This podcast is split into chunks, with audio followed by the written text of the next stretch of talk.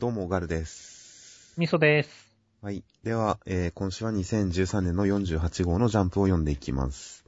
はい表紙、関東カラーは、えー連載14周年突破記念、ナルトになっています。えー懐かしの第何版でしたっけ？ごめんなさい、出てきません。結構最近も言った気がしましたけどね、第何版の復活だ的な言い方してたけどね。まあ、まあ、現3人的な3人の表紙ということで、はい昔と今っていう感じですね。そうですね。14周年を振り返るような表紙になってまして、内容は、関東カラーからナルトとサスケの、まあ、合体技で、オビトさんをぶった切ったかと思いきや、実はぶった切ったようでいて、中の美獣たちを引きずり出したという結果だったと。それに対して、ナルトの中に預かっていた他の美獣たちのチャクラを使って、その、オビトさんから出てきた美獣を引っ張り出そう、綱引は、足りない分は、えーガーラ君と B さんが手伝ってくれて、みんなで綱引き、さらにそこに、えーその場にいた忍びたちみんなも手伝ってくれて、全員で、一斉の、ぐわーっとそんな笑うとこじゃないと思います。僕は普通にここ盛り上がりましたよ。いや、僕はごめんなさい。まあ盛り上がったけど、すげえ笑いました。本当ですか？僕はこれはナルトセンスでいいなと思いましたよ。いや、僕もすごい、これは良かったですよ。ナルトセンスですよ、本当に。ただ、ごめん、やっぱこの、やっぱせーのはやっぱちょっと笑いました。ごめんなさいって。あれですよ。なんか僕の中でこれは大きな株を連想しましてですねい。や、まあ、それはわかりますよ。なんですかね。小さな力でも要は使いようだって。今がその時だって言って、このはいまさか株を引き抜くっていう。まあ、ひねる、何かしらひねりがあるとか、なんかワンチャン作るとか、隙を作るとか、そういうことかと思いきや、まさか、引っ張ると要こ因んなストレートだとは思わなかったですよねそうそう、。僕もこんなストレートだと思わなかった。いや、でも感動的だし、俺もこれ、ナルトの最終決戦がこれになったっていうのはね、実にナルトらしくていいと思うんですよ。いやもう普通にこの最終形、今回の忍びのなんちゃら対戦の中で一番の盛り上がりでしたよ。うん、そう、盛り上がりましたよ。僕もこれはね、あの、笑ったけど、見た後に、おーってやっぱなりましたもん。そうですよ。いや、すごい良かったですよ。そうそうここに来て一番の盛り上がりだからね。いや、これを書きたかったんだなって納得しましたもん。なんか今までのいろんな展開に対して。うん。ここに来るための話だったんだなってちょっと思いましたもん。い そうそうそう。いやー、いいよね、これ。や、僕はすごい良かったです、本当関東からにいい話持ってきたなと思いますよ。ある意味でちょっと昔、ね、やっぱこう最近こうサワサワした中でね、な懐かしい感じのナルトのテンションだったし、確かに、そうですね。なんか大規模な術合戦から そううん、いい感じになりましたよ、ちゃんと。いい感じだよね。そして、えー、オビトさんと繋がったナルトは、なんか精神世界で対話をする中、えー、オビトはナルトを通して自分の中の過去の姿を、というのを見て、結果ナルトはオビトさんに対して、えーえーあんたはうち、うちは、うちはオビトだと宣言するという、最後のところはいまいちスッキリはしなかったですけど、その辺は来週、うまいこと展開してくれるんでしょう。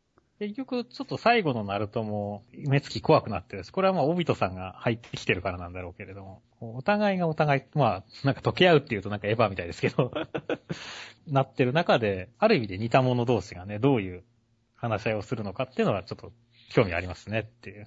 まあそうですね。オビト君はナルトの未来の一つの姿で、一つの可能性であるというお話で。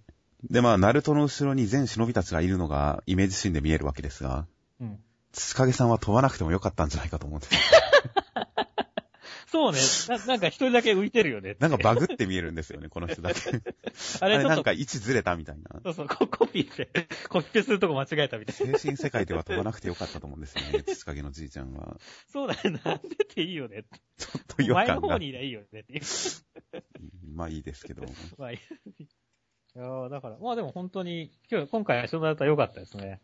いや、かなり気持ちよく盛り上がりましたよ。うんちゃんとあの、螺旋岩を使った友達たちもかっこよく戻ってきましたしね。まあ発射されただけではかわいそうだからね。そうですね。そして、まあ、サスケがスサノオで助力してるまる感じはしますけど、これは本当に役に立ってるのかなってちょっと思いましたけど。まあまあ一応止まってるからいいんじゃないの？その引っ張られそうに。まあ止まってますからね、これのおかげで。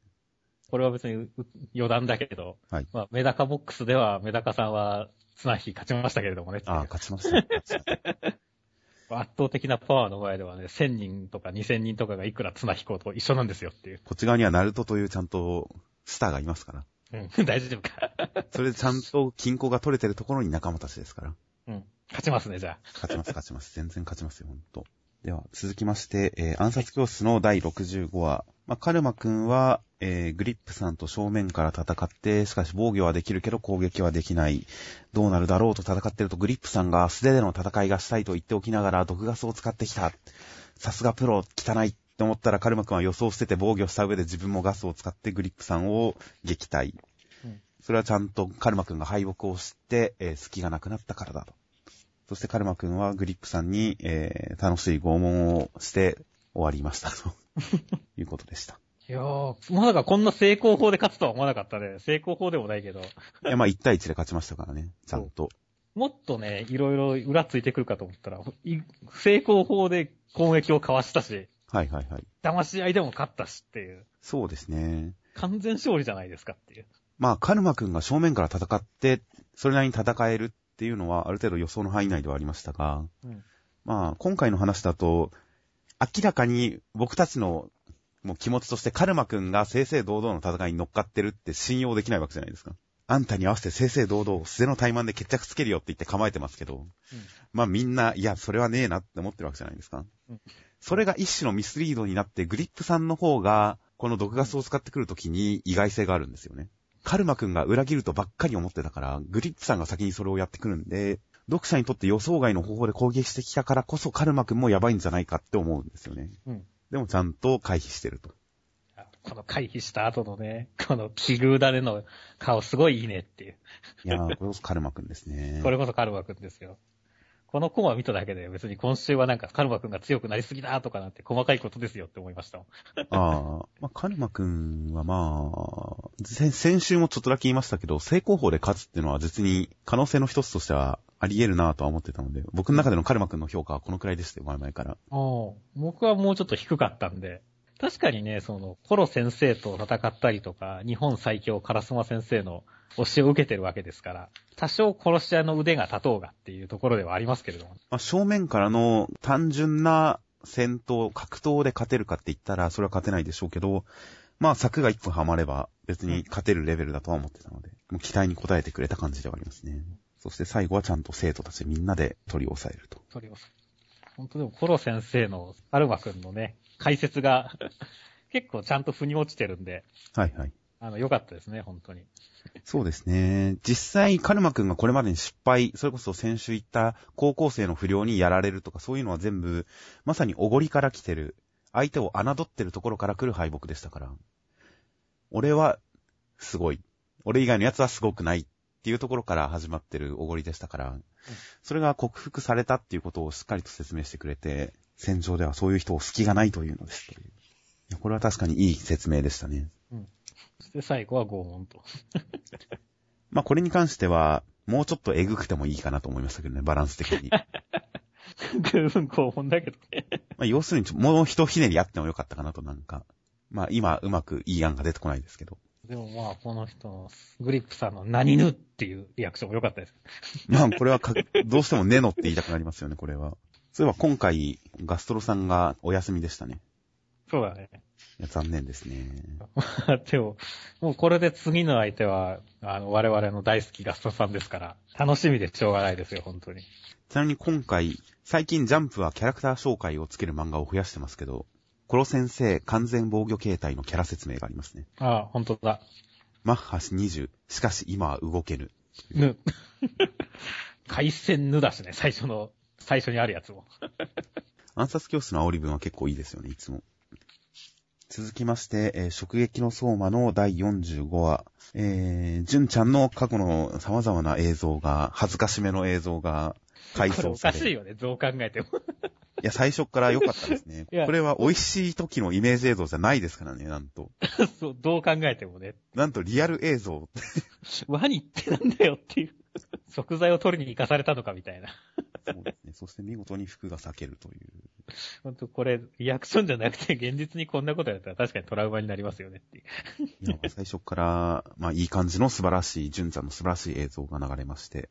流れましそして、シナモンスティック男の名前は葉山くん1年生で、彼は塩見教授のところで助手として、えー塩見教授の考えたスパイスの理論を料理で実践するという役目を負ってました。彼の作ったカレーを食べてみると、スパイスの様々な活かし方が感じられて、ああ、すごいと、えー、タロコロちゃんも服が透けちゃいます。そして、葉山くんは、相馬に対しても、えーお前じゃあ、当月のてっぺん、頂上には届かない。料理を制す者は香りを制する者。だから自分が当月のてっぺんを取ると宣戦布告。対して相馬くんも、えー選抜の舞台であんたが作るよりもっとうまいカレーごちそうするよと、宣戦布告に宣戦布告で返し、えー強敵を前に奮い立つという展開でした。まあ、田所ちゃんのおへそが見れたんで今週は満足ですよ。ああ、今週のリアクション良かったね。いや、今週は良かったですね。僕たちが食撃の相馬に求めてるものをちゃんと出してくれましたね。なんで服が透けてるのかっていうことに関しては。全くわかんないかわかんない。ちょっと全くわけがわからないんだけど、これはこれでよろしいということで。ちゃんとスパイス界だからこそのこの汗ばみですからね。うん汗ばみホテリというのをちゃんと表現してますから。これでこそスパイス料理の美味しい表現ですよ。本当この子はなんだろう、笑えるよ。いや、いや僕は普通にもうエロいなって思いながら見ましたよ。下着のシワの描き方とか含めエロいなって思いながらちゃんと楽しみましたから。この辺はさすがだよね。そうですねさすが佐伯先生は、こういうのうまいですよ、書かせたら。そうですね。そして、塩見純ちゃんのこのスパイス理論に関してもちょっといいですね。この物々しい感じの説明が。まあ途中から飛ばしたけどね。まあ、こういうののあるなしは結構大事ですよね。まあ大事だね。エルマッシェンくらいから飛ばしてるけども。エマルシェン、エマルションですね。あ、エマルションか。全然合ってないですね。そうそういかにもう途中から読んでないかっていうことですよ。まあ、倍前したら良くなるだとか。そう。だから普通にこのスパイスの知識としては面白いよねっていそうですね。この辺は本当普通の理屈で、あ、なるほどなという感じで。しかし、相馬くんにこう、正々堂々正面から宣戦布告してくるキャラは久々ですね。久々ですね。なんだかんだで、当月の、この、まあ、秋の選抜。はい。ね、いろいろな対立軸はできたけど、あんま相馬くんとガチで相対するっていうキャラも少なかったっちゃ少なかったしな。お嬢様もまあ、後で戦おうぜくらいは言ってるけど。学生でちゃんと相馬くんが対決ムード出す相手って、実はすごく珍しいですよね。あの、何ですっけ、イタリアンの兄弟とかも、あんまり相手にされてなかったじゃないですか。そうそうそう。あの、朝食バイキングの時も別に誰かと敵対してるわけでもなかったですし、うん結局生徒とこうガチでライバル感を出すって実は相馬くんにしてはすごく久々。そうだね。特にまあ、相馬くんからすげえ意識してるっていう方はね。答えるって珍しいですよね、結構。まあ、まあ、確かにライバルとしては面白いそうなキャラやし、ミスター味っ子の味吉五一のライバルだってカレーのカズマだったわけだし。へえ。あれは限定的ですね、随分。まあ、それはね。次の選抜、まあみんなで一斉に料理を作るのかどうかはわかんないですけど、どういう形式かはわかんないですけど、ここにはっきりしたカレーの敵はこいつだっていうのが出てきましたから、うん。ちゃんとした対決になりそうで楽しみですね。ちゃんとしない対決の可能性はあったんです。みんなで一斉に料理を出して誰が勝つとかだったら対決じゃないじゃないですか。まあそうだね。競技会コンテスト形式みたいになっちゃいますから。それよりももっとはっきりした軸のある対決になってくれて、ちょっと楽しそう、面白いなという感じですね。あとまあ、そうですよ。さっきも言いましたけど、スパイス対決ということは、つまり、ホテるのだと。うん。汗ばみホテるのだと。いうことを今週気づかされましたんで、えカレーは大変楽しみですよ。では、続きまして、磯部磯部物語浮世は辛いよの第3話。そういえば、磯部磯部物語どうやってか取り上げましょうか？うーん、まあ、うセンターカー。ラーっていうのがちょっと特例なんですよね、多分。来週以降は基本端末だけになるはずですから、うん。端末で語りましょう。あ、今回は飛ばしということで。センターカラーは後でまとめて語りましょう。はい、わかりました。では続きまして、トリコの第255話。ミドラさんがメテオスパイスを吐き出した。その後ろでは一流さんが実はとどめを刺されていなかった。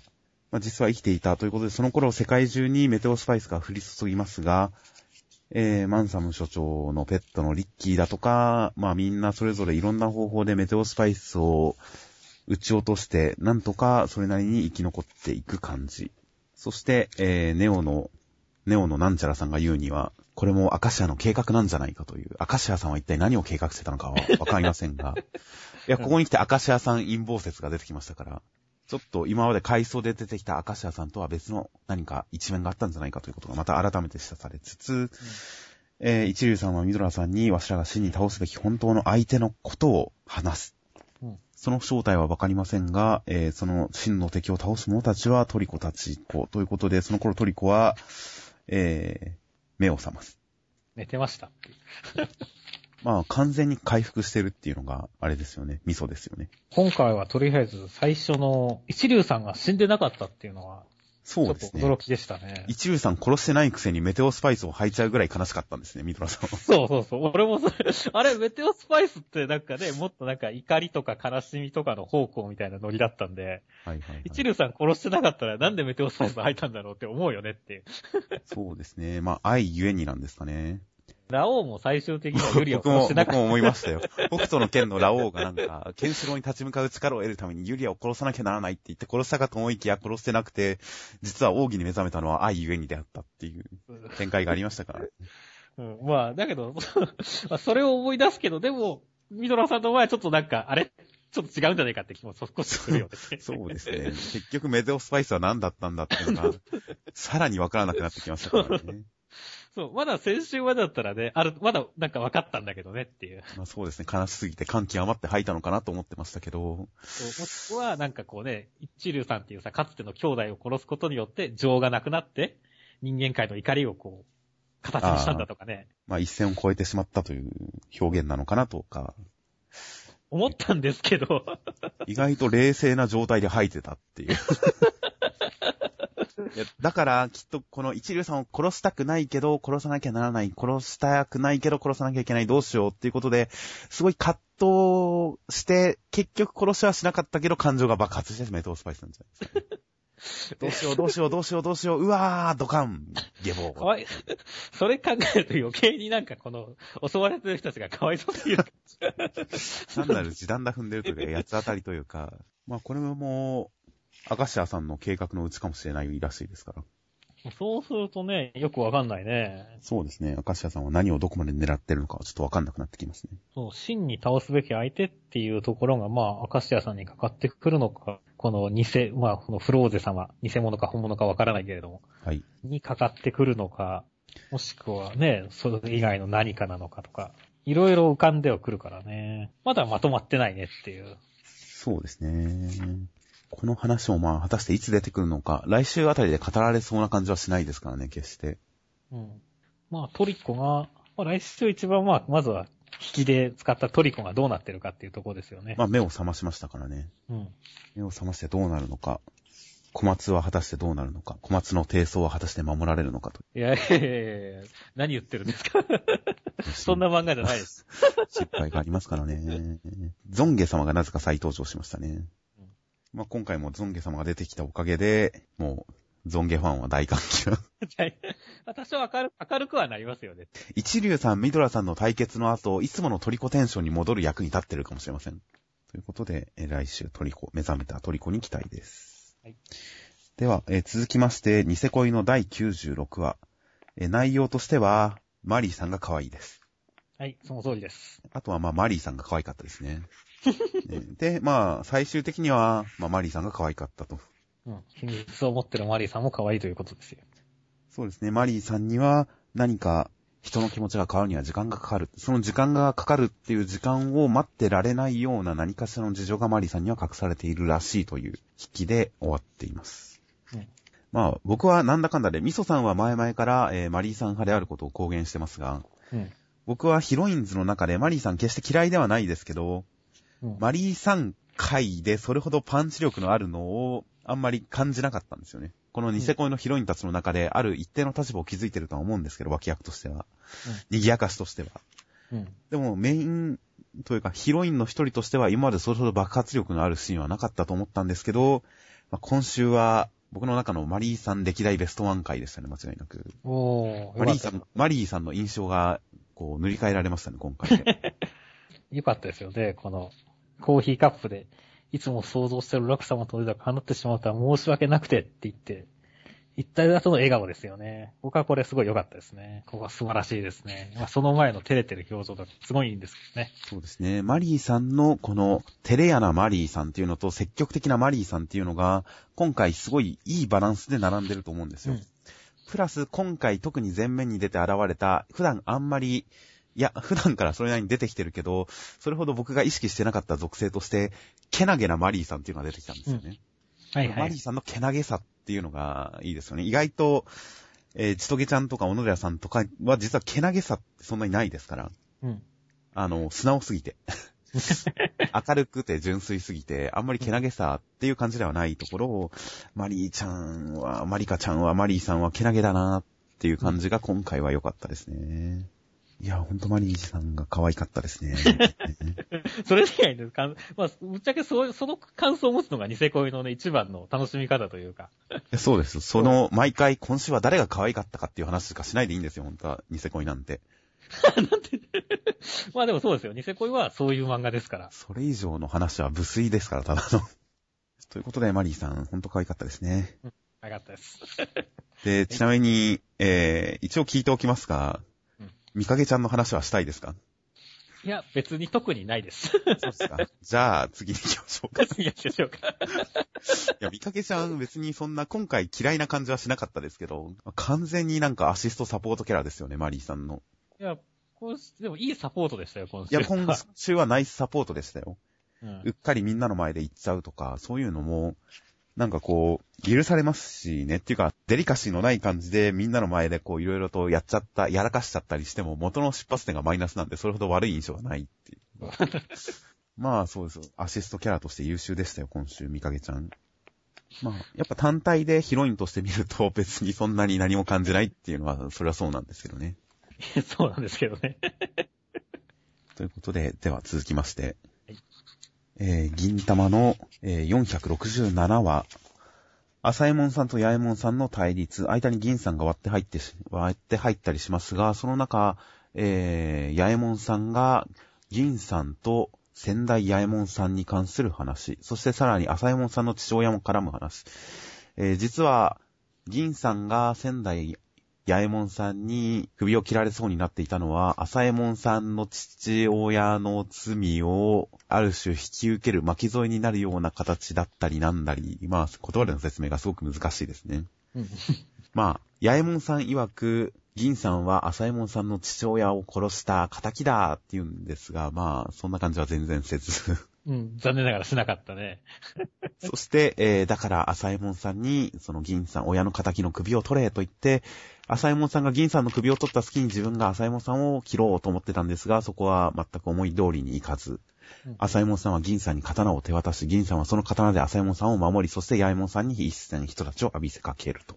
いう展開になりました。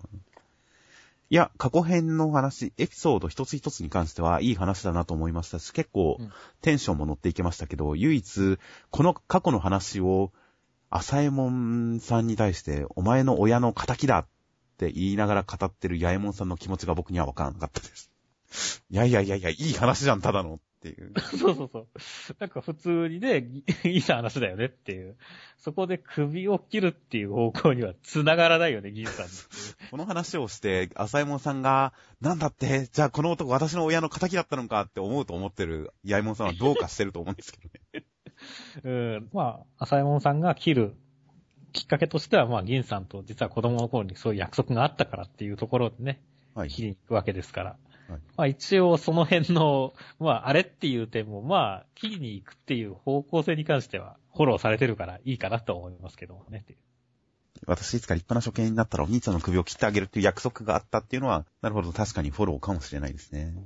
まあ、確かにこれがなかったらより一層わかんない感じになっただろうなとは思いますね。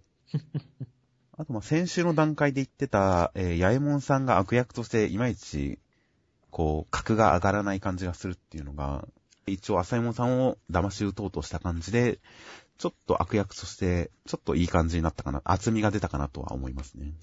でもまあ、小物感、うん。うん。三下感はまだまだありますが。そうだね。ちなみにこれ、どういう風になったか分かりましたか？この最後の切り合いですか？切り合い。ああ、わかりましたよ。銀さんの首に傷がつく経緯っていうのは、軽く流し読んだ時は一瞬見逃しましたけど、あれと思って読み返したら、あ、ここで銀さんの首に傷ついてたのかってちゃんとわかりましたし。まあ、わかりましたよ、流れは。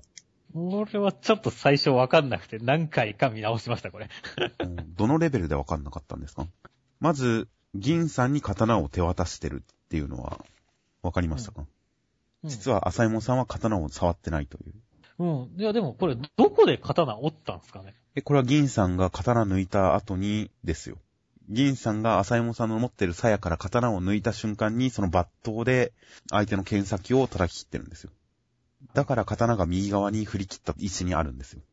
なるほど、なるほど。ああ、いや、ごめん、俺もちゃんと理解してなかった。今言われてやっと理解しました。で、一応刀剣先が折れてるから、その折れてるところが首に当たってて、えー、まず、まるで首に刺さってるように見えるという。うん。でも刺さってなかったということですね。そう考えると、銀さんの太刀は、八重門さんを超えたってことなんですよね。まあ、要するに、肝洗いっていうのは、打ち合えば相打ち。お互いに相手の首を狙って放つと、相打ちになるのはもう決まっている、そういう技であると。で銀さんもこの肝洗い並みの速さの太刀を放った。で、多分お互いの急所を狙ったら相打ちになるんですが、銀さんはその一撃で相手の剣先を折ることを狙ったんで、本来は相打ちになる速度なんですが、お互い無事という結果にたどり着いたわけです。ということで、銀さんはこの肝洗い並みの剣速で刀を振ったというのは確定です。なるほど、なるほど。ちょっとやっぱ一瞬、ちょっとやっぱ分かんなかったんですよね、これ。あでも今、今説明されて納得です。ありがとうございます。まあ、過去の幼い浅右衛門さんと銀さんのやりとりだとか、あと、回想シーンでちゃんと喋る感じで出てくる銀さんっていうのもちょっと良かったですね。そうだね。喋らないからね。大体。かっこいいですね。なんだ積み合ってかっていう。そして、浅右衛門さん、裏切り者の娘のために自分が自首するという。うん。このシリーズの中で銀さんの過去が関わってるって出てから、なんで捕まったんだろう？なんで処刑されるところだったんだろうっていうのが気になりつつ、しばらく本題からは関係ない位置で離れてましたけど、うん。まあ、ここに来て、すごいいい話に落ちましたよね。落とし込まれましたよね。銀さんの罪。うん。では、えー続きまして、黒子のバスケの第235話。センターカラー表紙のカラー表紙は鏡くん。今飛べない奴は一生飛べねえ。うん僕はこれを読んだ時に、ちょっとさっき感想で、えーレビューする順番飛ばしちゃいましたけど、うん磯部磯部が今回将来を思い描くニートの話だったじゃないですか。うん。それを読んだ後に少し読み進んだら、今飛べない奴は一生飛べねえって書いてあって、磯部のことかって。磯部のことかって僕はちょっと、ちょっと思ったんですけど。まあ、飛べてないですからね。今飛べない奴は一生飛べねえって。あの、畳の部屋から出てませんからね。明日頑張るみたいな磯部に対する当てつけかと思いましたけど。すごいうがった言い方です。ですね。で、まあ、内容としては、えー、ゾーンの鏡くん、明石くんに突破されて、えー、やばい、これこれ止めないと流れがもうチーム全体がやばいっていうところで、なんとチームを救うようなワンプレー、素晴らしいナイスプレーをしたのが、ミトベくん。ミトベくん。やや地味な印象のあるミトベくんですが、今回大活躍。鏡くんに対しても、えー肩を叩いて無言でうなずき、鏡くんの精神状態もいい感じ。体力も残ってるし、反動の不調もないゾーンは解けたけれど、解け方としてはひとまず最高の解け方をした。という、えー青峰くんの解説もさえ渡ります。そして、聖輪、鏡くんのゾーンが解けても、最初に作った流れに乗って、なんとか前線、落山といい感じに一進一退、ペースを譲らず、で、この流れに対して、さらに勢いを出すために、えー、聖輪は黒子くんを出していきます。ただ黒子くんは、相手にも見えている。会場からもそういえば注目されている。大丈夫なのかと一末の不安を匂わせつつ、う んえー、鏡くんのマークは明石くんから、えー、葉山小太郎くんに変わりますと。うん。いやー、名前を調べるのが大変でしたが。ウィキペディアでたった今調べましたが、葉山小太郎くんが改めて鏡くんに倍返しだということで、今今週別の漫画の柱でもあ倍返しってありましたよね、確か。向こう水くんとかでもやってますから向ね。こう水くんのネタとしてですかね。同じ号で2回見るとちょっと触傷気味になってしまいますが、いやー、そろそろいろんな意味で倍返しはくどいですよ。雑誌内で被るとちょっとくどい感じがしちゃってやばいですけど、まあそれはともかく、まあ内容としては今回、えー、水戸部くん会でしたね。認めくん会でしたね。ていうか、水戸部くん会、連載始まって以来じゃないですか。俺もそう思います。ある意味ではね、黒子よりも影の薄かった男ですから。そうですよね。聖輪内部では。そうなんですよね。伊月先輩が意外と、なんでしょうね。意外と目立つじゃないですか。うん、目立ちますね。意外と目立つし、キャラもそれなりに立ってるじゃないですか。うん。今回もなんか、必殺技出したりしてましたしね。イーグルスピア。伊月先輩とある種、キャラクターのランクとしては同格にいてもおかしくないミトベ君が、あんまりキャラとしてそれほど目立ってなかったところが、うん。僕の中ではもう、なんでしょう。ミトベ君好きの女性黒子ファンは演歌が似合いそうなイメージがありますからね。それはどういういや日陰の女的な、はい、はい。なんかこう、耐え忍ぶ、北国とかにいそうな。そういう感じのイメージをミトベ君に対して持ってましたから、ここに来てこう、あっさり活躍して、鏡君にも、ドンマイ気にすんなっていう。まあ、これね、ドンマイ気にすんなだってさ、に対してなんでわかんのって鏡君が突っ込んでますけど、まあ、これは分かっていいですよね、別に。わかるよね。むしろ分かれよ、鏡君って思いますよね。うん。これは分かって欲しかったよね。十分表現してますよ、ミトベ先輩。うんまあ、そのおかげで鏡くんもいい感じにゾーンが解けうん。いいですね、ちゃんと。先週のラストでちゃんと鏡くんやばい、ピンチだ、負けたっていう感情を出しておきながら、今週でもうそのピンチ展開は一旦終わりましたから。やっぱ週刊少年漫画のペースとしてはいいですよね。いや、一進一体感が出てていいですね。そうですね。ミトベ君は、フックで点も決めてるしね。そうなんですよ、ちゃんと。でもすごいのは、ここで、高橋君も、ラクザルの5番の方にちゃんと点を取らせるっていう。ああ、はいはい。やられたらやり返すっていうところも、すげえ一進一体な感じがしていいですね。ま、5番がまさに彼ですよね。黒子代わりくんですよね。ま、まゆずみ君。まゆずみくんですね、5番 ,5 番が。まゆずみ君でも大活躍中だからね。点も決めてるし、すごい目立ってるから、あんまり黒上のところ黒子くん、だって無冠の5勝より目立ってるでしょ。ただまあ名前を、名前は呼ばれてないですからね。顔のアップも出ないですし。出ない。まあでもここで、黒子くん、まさかの目立ってるっていう。この振りはちょっと気になりますね。これなんか逆に黒子くんのパワーアップフラグなのかなと思ったりもするんですけどね。普段は影の薄さを消すことで逆により薄い時は薄くなれるんじゃないかとか。まあでも、薄実際、影の薄くなくなった黒子くんなんて、ただのチビプレイヤーだからね。パス回しはうまいですけどね、ちゃんと。まあ僕としては、この相手のマッチョな、えー、ネブヤさん。ネブヤさんのヘがこうキーなんじゃないかと。そんなわけねえだろ。ネブヤさんのヘによって、こう黒子の存在が浮き彫りにされるような、この、この匂いによって黒子の存在を知覚するような、そういう何かなんじゃないかとちょっと思ってるんですけどね。それはもう、完全にそこだけなんか、ガモーヒロシの逆もが見たくなってるじゃないですか。匂いの中で黒子は目立つみたいな。まあ、これは、いい方向、悪い方向、どっちに転ぶか。現状一応悪いことのようなニュアンスで描かれてますけど、僕としては全然いい方向に転じる可能性もあるのかなとちょっと思ってます。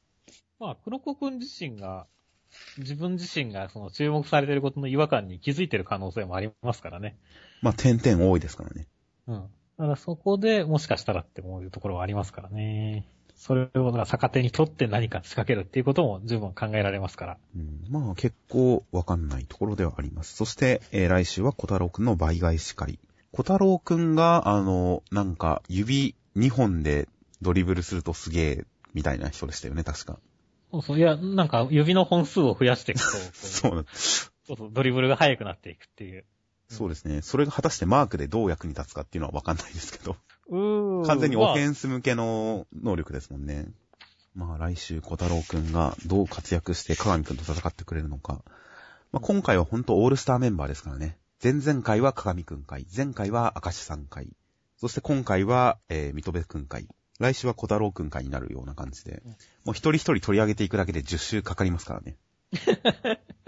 それで話が進んでいくならいいですよ。ちゃんと。いやいや、全然それくらいやってくれても全然まだ、一人一周でも全然物足りないですから、当然。こういうちゃんと各キャラクターを掘り下げていきつつ展開していけばいいんじゃないかと思ってますよ。うん思いますね。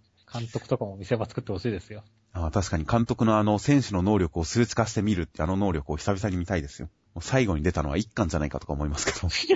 なんか、お風呂会とかでも使ってたかなってちょっと思いましたけど、まあどうでしょうね。よく覚えてないです。うんでは、え続きまして、ベルゼバブの第226話。えー、小川くんたちはアメリカでトラックに乗って、向かっている先はなんとロストエンジェルス、ロサンゼルスでした。LA でした。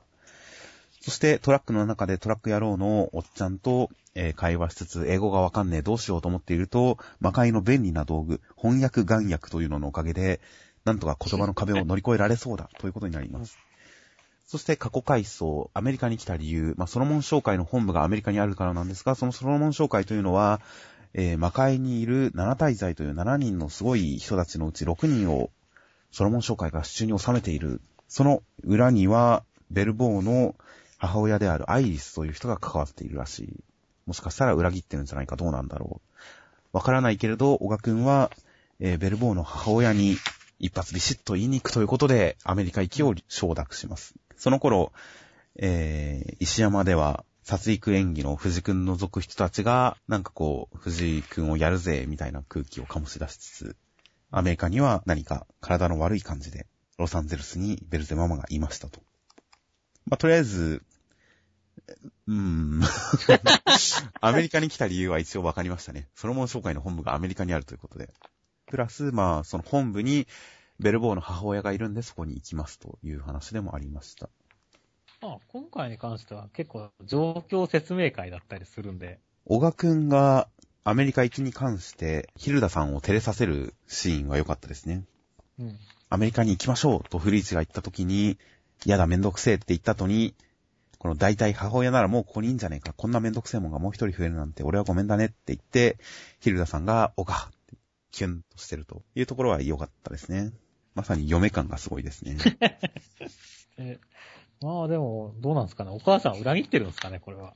いやまあそんなことはないんじゃないですか。何を裏切りというかにはよりますが、意外と設定的なところに謎が今回、いつも以上に多いですよね。あ、改めて、どういう設定になってるのかっていうことがとりあえずおさらいできる、おさらいできる回ではありましたね。殺戮演技たちはでもこの流れはなんか、藤君にボコボコにやられそうな雰囲気がすげえするんですけど。そうですね。